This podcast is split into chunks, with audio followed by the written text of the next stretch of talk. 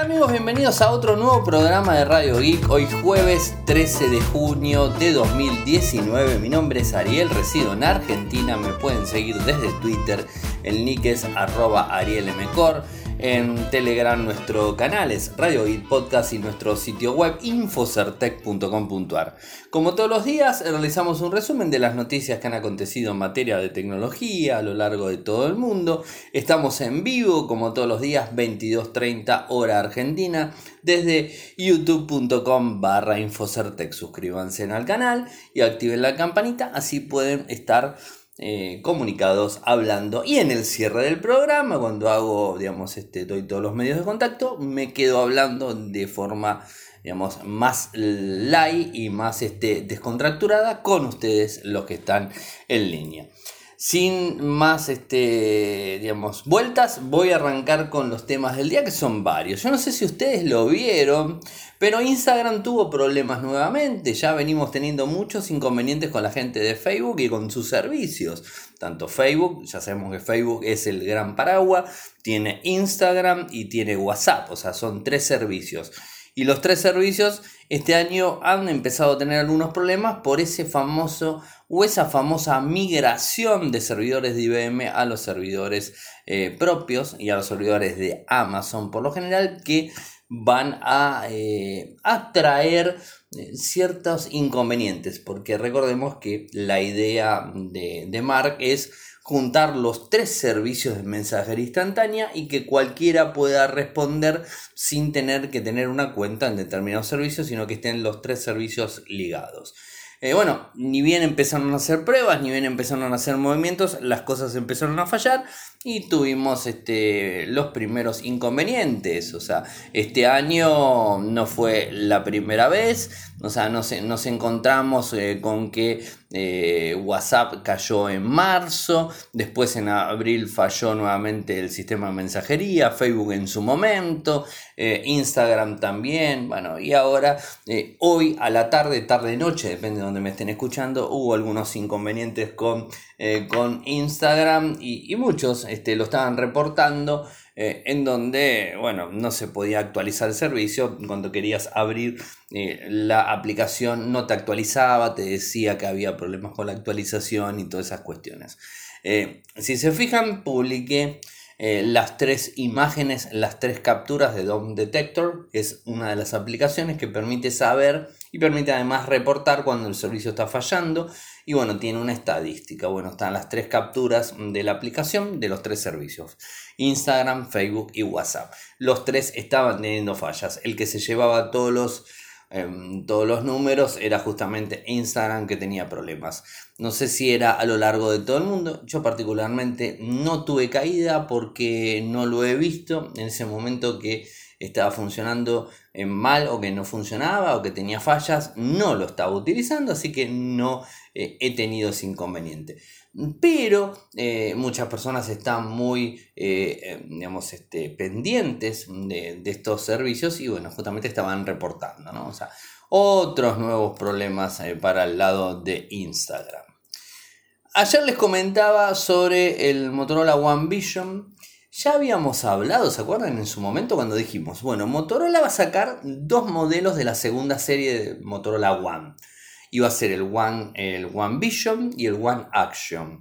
El One Vision ya lo conocemos, un teléfono muy lindo. Mañana vamos a tener el dispositivo para hacer la revisión. Mañana Motorola Argentina me lo está enviando, así que eh, estén atentos porque voy a estar realizando el informe. Pero más allá de todo eso, eh, se lanzó hace más de un mes, en México y en Brasil. Ayer se anunció en Argentina.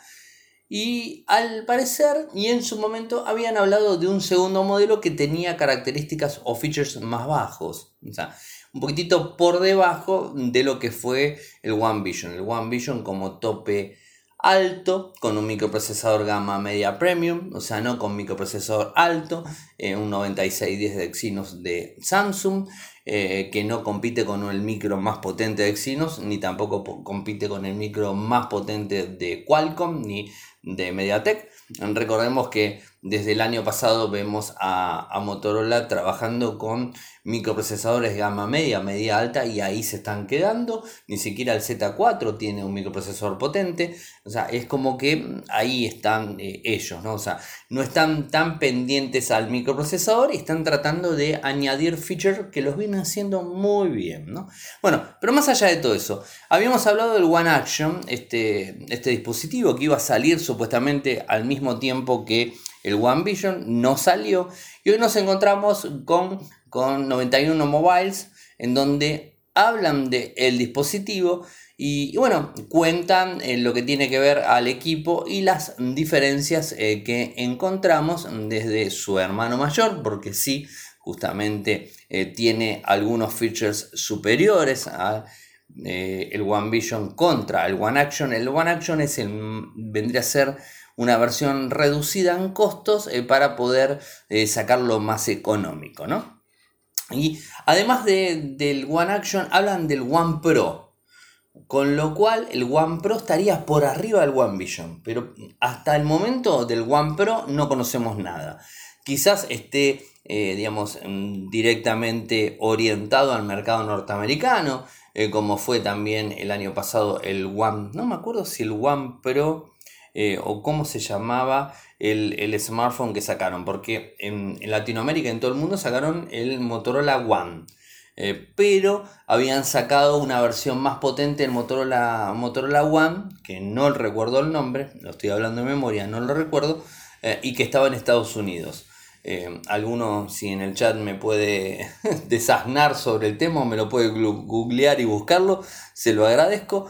pero bueno, hoy por hoy es el, One Action la noticia que va a traer el mismo, el mismo microprocesor Exynos 9609, no va a haber cambios en eso. Va a tener también inteligencia artificial, porque obviamente eso lo maneja el microprocesador, pero va a haber una diferencia en cuanto a la cámara. Va a tener una cámara eh, triple con un sensor hasta el momento que se conoce Mm, de más este, resolución de 12.6 megapíxeles. Mm, eso es lo que se conoce. Pero serían tres los sensores que tendría la parte de atrás. La cámara frontal, en vez de ser como el One va a ser de 12.6. El del One es de 25. Después eh, tendría diferentes colores, o sea, muy similares al otro. Y las configuraciones en memoria hablaríamos de 3,32, 3 GB con 32 GB de almacenamiento interno, 4 GB de RAM con 64, 4 GB de RAM con 128. La batería seguiría siendo la misma de 3500 mAh. Eh, la pantalla la misma Full HD de 6.3 pulgadas. Lector de huellas en la parte trasera. Y lo que sí cambiaría es eh, la parte de vidrio en la parte trasera, en este caso sería plástico, o sea, reduciendo un poco los costos. Eh, esta es la idea de las filtraciones. Tómenlo como filtraciones, o sea, no es nada oficial, no hay nada oficial hasta el momento, pero nosotros eh, por nuestro lado vamos a estar buscando información y vamos a estar obviamente recabando todo lo que encontremos por ahí para ir comentándoles. Yo no sé si vieron, y de hecho nosotros lo habíamos comentado, eh, que Samsung estaba pensando en julio, según uno de los directivos, de volver a lanzar, a relanzar el Galaxy Fold. O sea, eh, hemos visto eh, como algunas empresas, como Best Buy, había devuelto lo que era el importe del preorden de este equipo después que se envió a algunos reviewers y tuvieron problemas y digamos lo retiraron completamente del mercado y todas esas cuestiones, ¿no? Esto ya, ya lo sabemos. Eh, y Best Buy les regaló un bono de 100 dólares, creo, si mal no recuerdo, y les reintegró el dinero a las personas porque no había a los que lo habrían precomprado al Galaxy Fold, el teléfono plegable de Samsung, él les había devuelto el dinero porque no tenían fecha estimativa real de, eh, del equipo y del lanzamiento. Entonces tampoco es lógico que estén eh, digamos, esperando esa situación. Hasta ahí estamos bien. Ahora, ¿quién se suma a esto? La gente de ATT. en donde está devolviéndole a los usuarios la preorden que habían hecho por el equipo a un total de 1980 eh, dólares, que era lo que costaba, están dando, le están reintegrando el dinero y además le dan una tarjeta de promoción de 100 dólares eh, el proveedor, o sea, no Samsung, sino ATT, cancela los eh, prepedidos y les regala ese bono de 100 dólares. por los mm, digamos, inconvenientes que han tenido los usuarios que lo habrían comprado o que lo habrían precomprado y que eh, obviamente no es un problema de TNT, es un problema de Samsung directamente. Así que bueno, eh, el, motivo, el motivo de esto, eh, lo que han dicho es, desafortunadamente Samsung retrasó el lanzamiento del Galaxy Fold, lo que significa que no podemos enviar su teléfono y tenemos que cancelar su pedido anticipado. ¿Mm? Esto es lo que están diciendo y además les están enviando ese bonito de 100 dólares por los inconvenientes que les haya generado que, repito, no es un tema de ATT, sino que es de Samsung directamente. Pero bueno, eh, de alguna forma hay que hacerse cargo. Mark Zuckerberg, nuevamente Mark Zuckerberg. ¿Se acuerdan lo de Cambridge Analytica? Eh, hoy nos encontramos con que un informe de Wall Street Journal habla eh, que han encontrado correos, o sea, la investigación que se lleva adelante por Cambridge Analytica, digamos, este, han encontrado correos electrónicos en donde el, digamos, el fundador de Facebook estaba al tanto de lo que estaba sucediendo con las filtraciones, con las malas prácticas que tenía la, la compañía en la privacidad de los usuarios y todo esto, el escándalo en sí que se generó con Cambridge Analytica. Entonces, bueno, eh, este, esta investigación la lleva adelante la Comisión Federal de Comercio, la FTC, en las siglas en inglés, y demuestra eh, que el presidente ejecutivo de la compañía estaba al tanto de ciertas prácticas totalmente cuestionables. Obviamente sería absurdo pensar que el CEO o el presidente ejecutivo de la empresa, el fundador o quien sea de una empresa, esté al tanto de todas las acciones que hacen los determinados directivos que están por debajo de él. O sea, esto es más que ilógico pensar. Ahora, también es ilógico pensar que no tenía algún asesor que le estaba comentando lo que sucedía. Y también es ilógico pensar que él no sabía absolutamente nada. Lo que sí, esto va a generar un grave problema, ya, lo, ya se los he comentado en su momento. Recuerden que Mark Zuckerberg se sentó ante el Senado, el, digamos, el Congreso norteamericano y juró que no sabía nada de Cambridge Analytica y de las prácticas que estaba llevando, que llevó adelante y que se enteraba, él se había enterado por los medios de comunicación.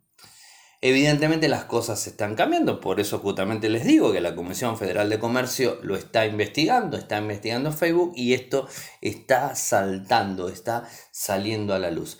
No tengo ni idea qué es lo que van a hacer, eh, pero convengamos eh, que mintió bajo juramento. O sea, eh, digamos, a cualquier hijo de vecino de cualquier persona que está escuchando Radio Geek, sabe muy bien que si mentimos en un jurado, mentimos en un lugar importante y nos descubren, esto es directamente una acción de quedar, eh, digamos, eh, detenido, apresado, eh, juzgado y todas las cuestiones normales. Lo que pasa es que estamos hablando de Mark Zuckerberg, que es el CEO de la empresa que tiene más información de todos nosotros con lo cual mueve muchísimo dinero y lo que es más grave, mueve muchísima información. No sé hasta qué punto el, digamos, este, todo lo que tiene que ver la FTC o el gobierno norteamericano se va a poder meter contra Zuckerberg. No tengo ni idea. Pero que deberían, deberían, porque él, él eh, digamos, este, testificó, él declaró bajo juramento algo que evidentemente por lo que nos estamos enterando fue mentira. O sea, él sabía de todo esto. Eh, y a ver, tiene que saber, o sea, no, no, es, no se le puede escapar algo tan, tan grande. ¿Qué es lo que dice Facebook de todo esto? Hemos, hemos cooperado, esto lo pone la gente de CINET, hemos cooperado completamente con la investigación de la FTC hasta la fecha y hemos proporcionado decenas de miles de documentos, correos electrónicos y archivos, así lo dijo un portavoz. En ningún momento Mark Zuckerberg ni ningún otro empleado de Facebook violaron a sabiendas las obligaciones de la compañía en virtud de la orden de consentimiento de la FTC, ni existen correos electrónicos que indiquen que lo hicieron. No sé qué decir se verá en algún tipo de momento si esto eh, termina esclareciéndose totalmente. La verdad lo dudo. Eh, pero bueno, estaremos al tanto y atentos a, esta información. Eh, por otro lado, una decisión de Google de eliminar la integración que tiene Google Fotos contra Google G Drive o G Suite contra Google Fotos. Vieron que cuando ponemos desde nuestro smartphone eh, Android, activamos la copia de seguridad automática, las fotos, si bien que están en el determinado parámetro básico, ¿no? que ya los conocemos, y en Full HD, no en 4K, los videos y todo eso, porque si no ocupan espacio, esa información va volcada a la nube, al G Suite que nosotros tenemos, o al G Drive si es eh, versión económica, que nosotros tenemos, y una vez que va volcado a ese lugar, lo que sucede es que eh, vas a poder acceder como si fueran fotos, eh, pero eh, Google Fotos es la aplicación, digamos, importante. Y si entras a G Suite o a G Drive, vas a encontrar las fotos y vas a poder eliminar, acceder a las fotos y todo eso. Lo que decían los usuarios es como que se marean un poco porque está en un lado, está en el otro. Eso es toda una historia media rara. A mí particularmente me parece que no, me generó absolutamente nada, no, no, me complica la existencia lo más mínimo tenerlo los dos lados. Lo que van a hacer ahora es dividirlo y va a estar por un lado Google Fotos, por lo que entiendo, y por el otro lado van a estar las fotos en, en G Drive si es que las queremos tener y van a ser totalmente independientes. Hoy si borramos una, una foto en Google Fotos, automáticamente se borra en Google Drive, que es la carpeta que crea de Google Fotos. O sea, se entiende, ¿no? Eh, se borra en un lado, se borra en el otro. La idea es que no se borren eh, por accidente. Eh, el inconveniente al parecer era que el usuario entraba allí a G Suite o a G Drive, borraba las fotos y después cuando iba a Google Fotos no estaban mal las fotos. Ese era el problema. De cualquier forma vas a la papelera y la recuperás, pero bueno, evidentemente hay veces que eh, las cosas superan completamente el uso de los usuarios y bueno, así estaría la historia. A partir del 10 de julio esto va a empezar a funcionar de forma independiente. Eh, y bueno, esperaremos a ver la integración, cómo se lleva adelante. Pero bueno, es una cosa interesante para tener en cuenta. Tengo dos temas. Uno que no lo pude procesar al 100%, pero lo voy a hablar. Y el otro sí, es las novedades de Huawei. Termina la semana y vamos con las novedades de Huawei y su sistema operativo móvil. Pero por otro lado, y, quería también hablarlo con ustedes y comentarles, ¿no? porque hace bastante eh, un tiempito que vengo pensando en abandonar Evox.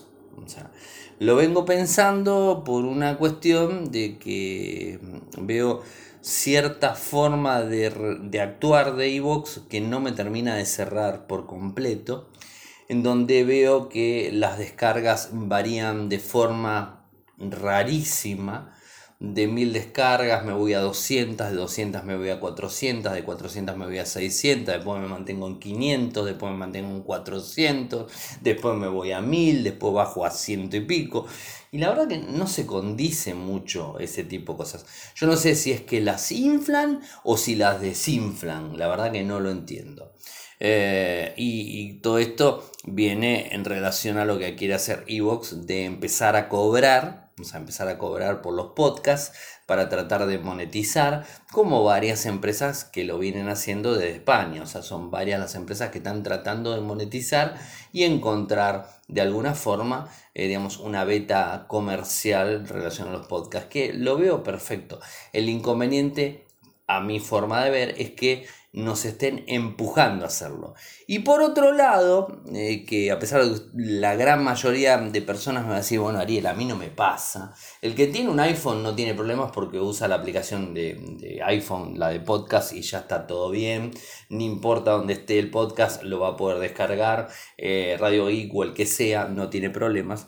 Pero en Android, que tenemos un abanico más grande, eh, si eh, utilizamos Evox, porque bueno, la aplicación de Evox de es la básica y la que quieren ellos que vos pongas, o sea, que instalemos. Entonces, esa, esa aplicación hay veces eh, te pone publicidad, si no sos premium tenés problemas, hay veces no se actualizan en el momento que se deberían actualizar, me han reportado problemas para la descarga de programas, un, montón de situaciones y además insisten para que paguen el abono mensual, Volcan en esto el otro día me hizo un comentario al respecto también de, esta situación, les cobran para que eh, los incitan a que paguen por eso y si utilizas una aplicación de terceros, hay veces falla. Yo, por ejemplo, uso Pocket Cast. La verdad que con Radio Geek no tengo problemas. Les voy a decir algo y les voy a decir que los tengo y les voy a mentir. Yo tengo instalado, por más que nunca me escuche, tengo instalado eh, Pocket Cast, nuevamente volví a Pocket Cast y descargo la, eh, el podcast desde Evox y desde Anchor, de los dos lados lo bajo. Por una cuestión para hacer que funcionan. La verdad que no tuve ningún problema ninguno de los dos, pero bueno, hay gente que me lo reporta. Lo que sí sé que hay problemas en la aplicación oficial de Evox.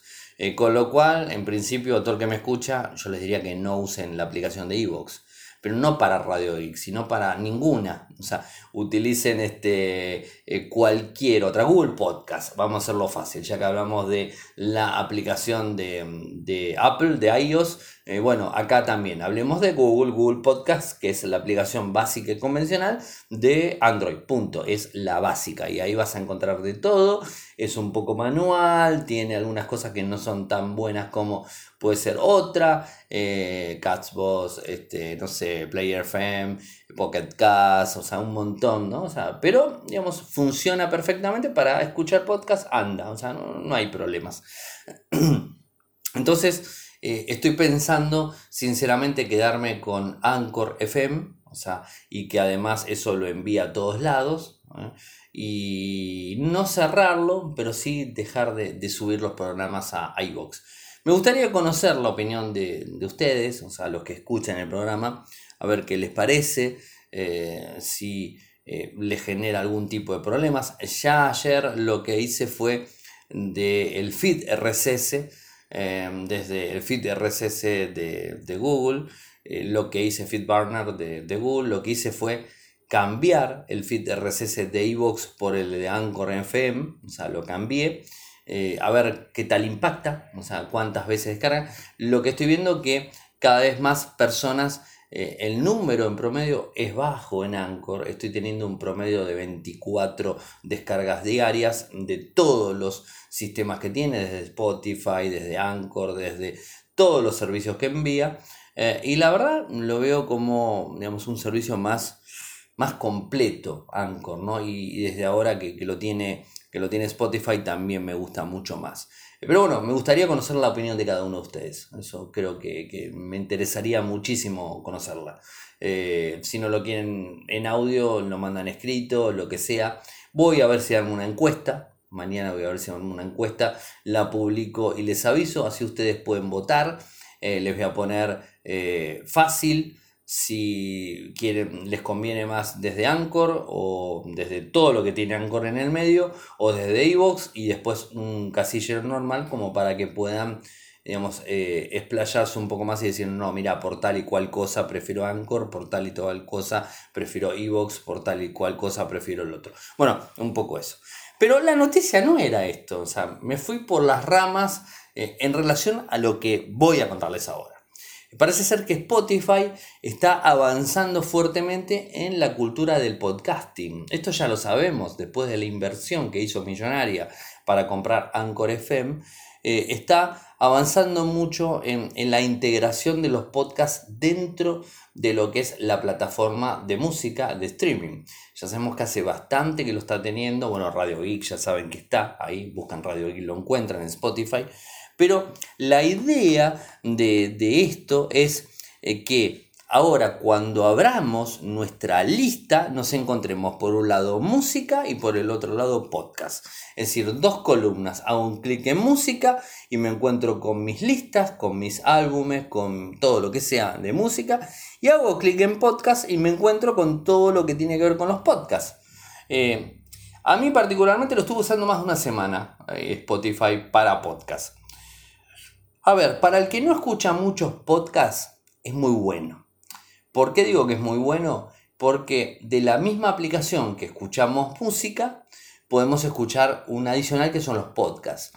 Y además, eh, convengamos que la gran mayoría de podcasters queremos estar dentro de Spotify, porque es la mejor manera de explicarle a cualquier persona lo que es un podcast como le explicamos a una persona, es una radio online, es, es una radio por internet, pero ¿es en vivo? No, no es en vivo. Entonces le decís, bueno, ¿tenés Spotify? Sí, bueno, poner Radio Geek y ahí lo encontrás. Es la mejor opción y la mejor forma.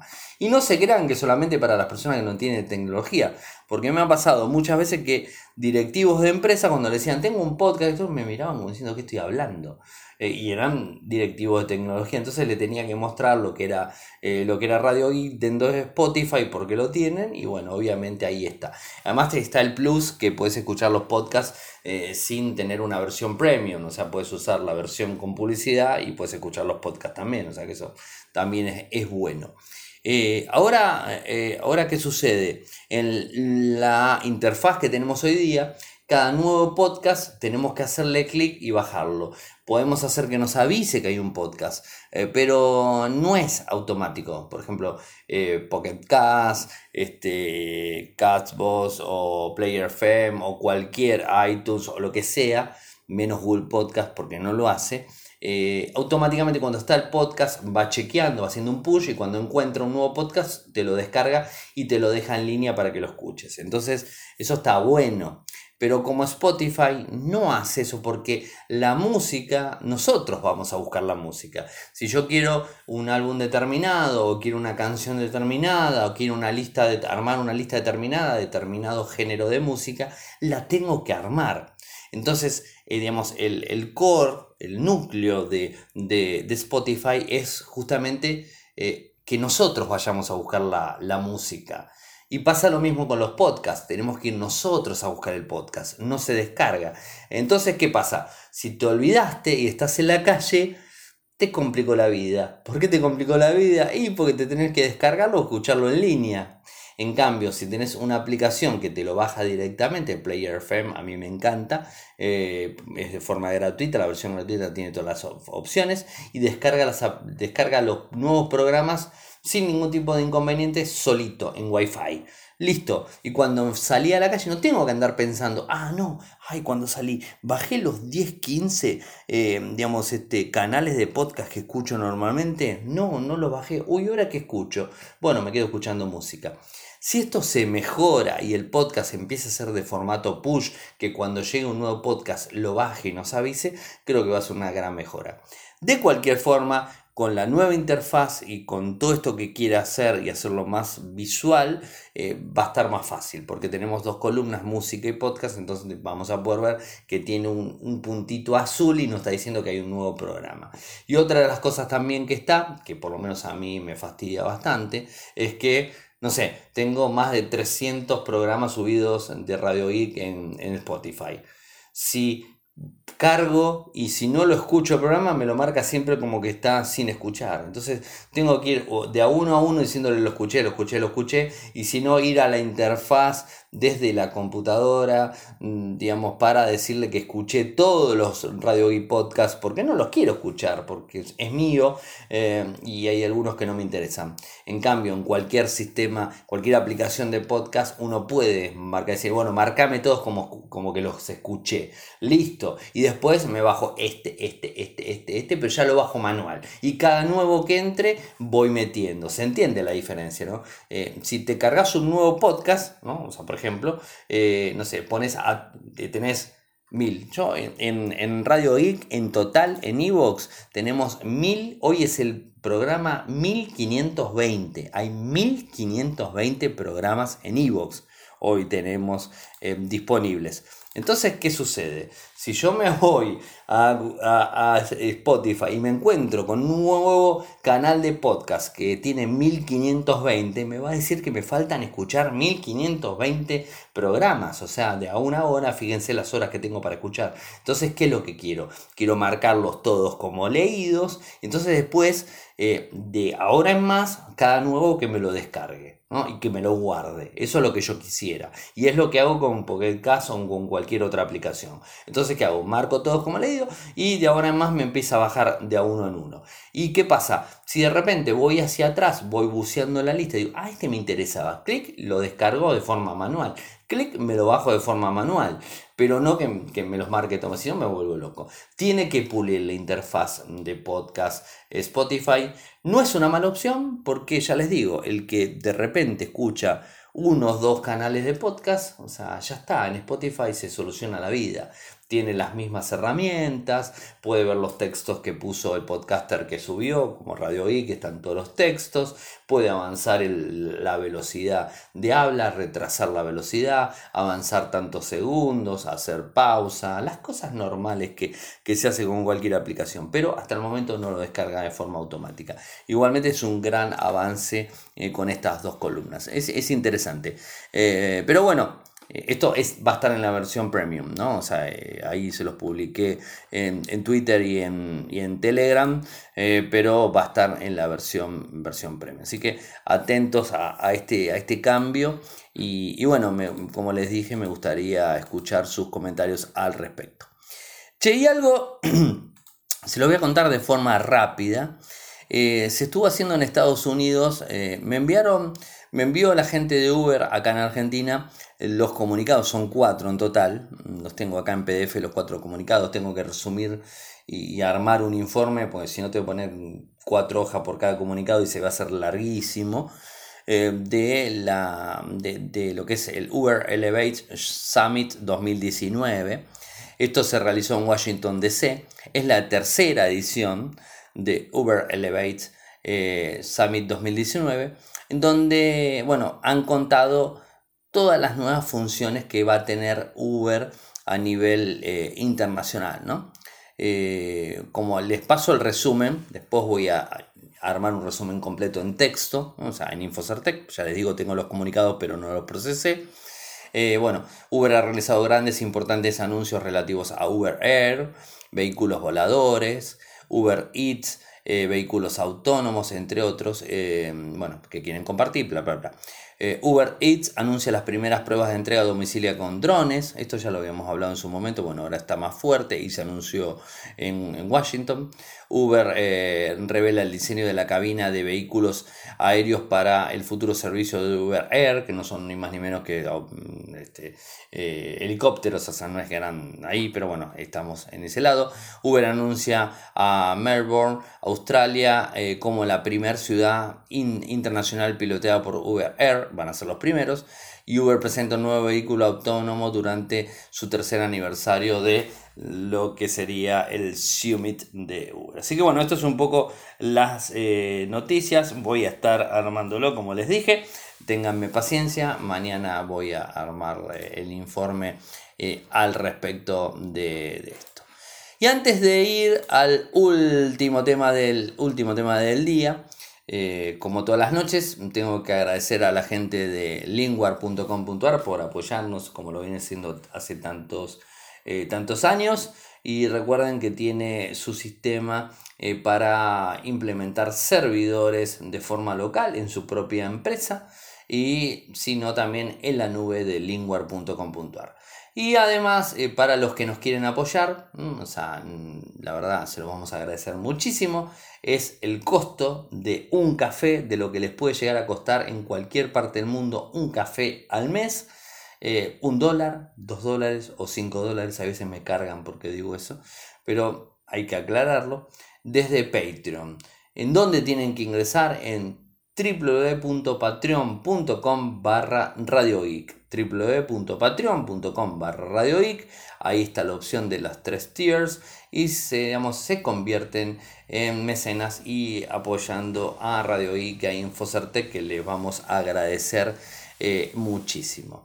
A todo esto, no se olviden, está como noticia destacada, eh, tanto en Infocertec como en Twitter, el sorteo para el Día del Padre. Hoy es la última vez que me van a escuchar digamos después el lunes ya voy a tener el ganador. Está el sorteo de el, kit de el kit wifi Devolo que están las bases y el formulario para completarlo desde infocertec.com.ar o en Twitter eh, que sería arroba como noticia destacada y fija arriba en los dos lados suscríbanse es este eh, participen, es para Argentina únicamente, pero totalmente gratuito y los voy a estar sorteando en vivo el domingo a las, el domingo, Día del Padre, a las 22 horas. ¿eh? Y ahí se van a enterar quién lo ha ganado.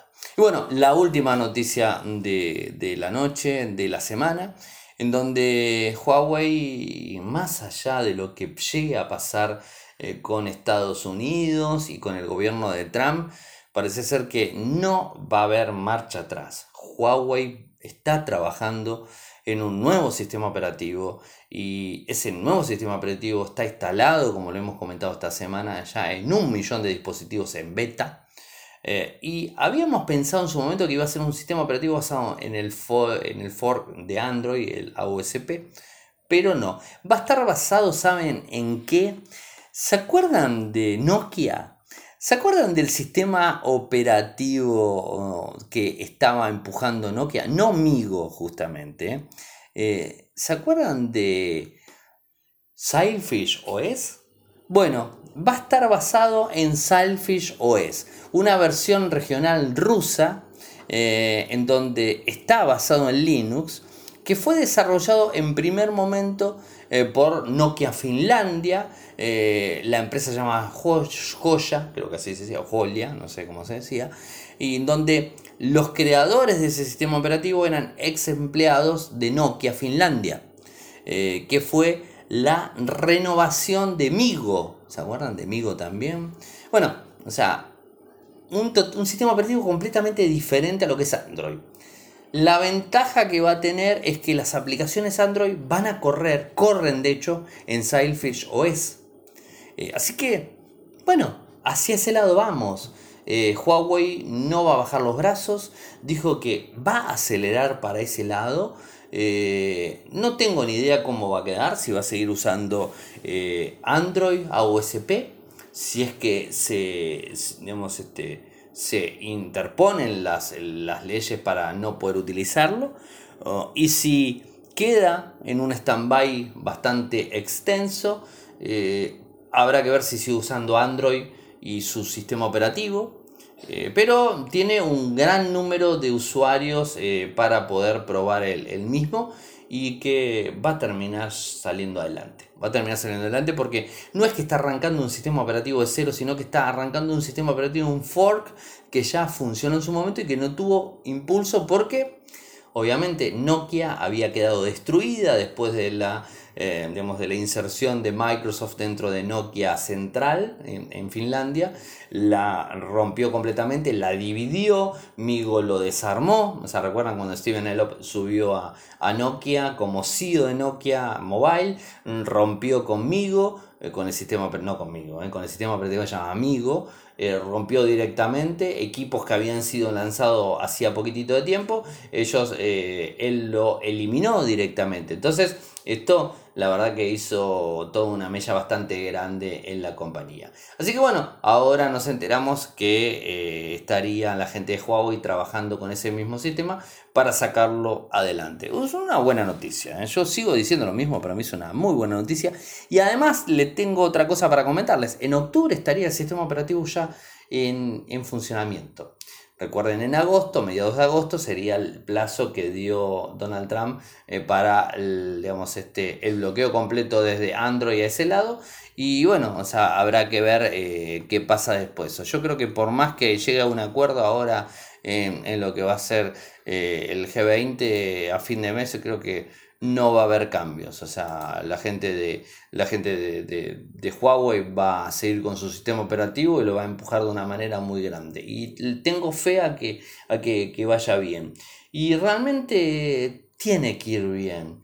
Porque de alguna, de alguna forma eh, hay que demostrar que, que, no solamente podemos estar eh, pendientes de, detrás de una empresa o de un, un digamos, este, un presidente o una persona que diga vamos a mover esto, vamos a mover el otro y le cambiamos toda la situación. A mí me parece que, lo, va a hacer, lo va a hacer muy bien.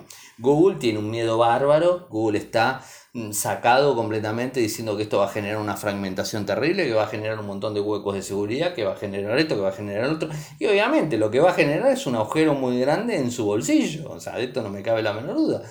Pero bueno, ¿qué va a hacer? Si no tuvo la suficiente fuerza para plantarse frente a Trump y decirle, no, esto no lo hagas porque si no, no te voy a apoyar nunca más, eh, bueno, ahora que se la banque. O sea, esto va a ser de, esta forma. Obviamente, opinión personal. ¿no? Bueno, voy cerrando y me quedo con la gente que está en línea, que son varios, tengo ocho personas. Y me imagino que ya habrán pensado si quieren grabar el el lunes 24 o el viernes 28. Así que ya ahora les voy a preguntar a cada uno de ustedes eh, a ver qué día quieren grabar el, programa entre todos. Eh, bueno, como todos los días saben que pueden seguirme desde Twitter, mi nick es arroba en Telegram nuestro canal es Radio y Podcast nuestro sitio web infocertec.com.ar. Pueden escuchar el mismo el programa desde youtube.com barra infocertec. Se suscriben, activan la campanita y están en línea para poder hablar después 15 minutitos, estar charlando entre todos. Eh, ¿Qué más? Bueno, en Patreon si nos quieren apoyar, www.patreon.com barra Muchas gracias por escucharme. Mañana les subo el programa especial, eh, este que grabamos en el evento de Motorola, así que estén atentos porque va a estar disponible el programa. Bueno, muchas gracias nuevamente. Buen fin de semana para todos y para los que son padres. Eh, bueno, feliz Día del Padre para el domingo. Eh, y bueno, nos estaremos reencontrando el lunes. ¡Chau!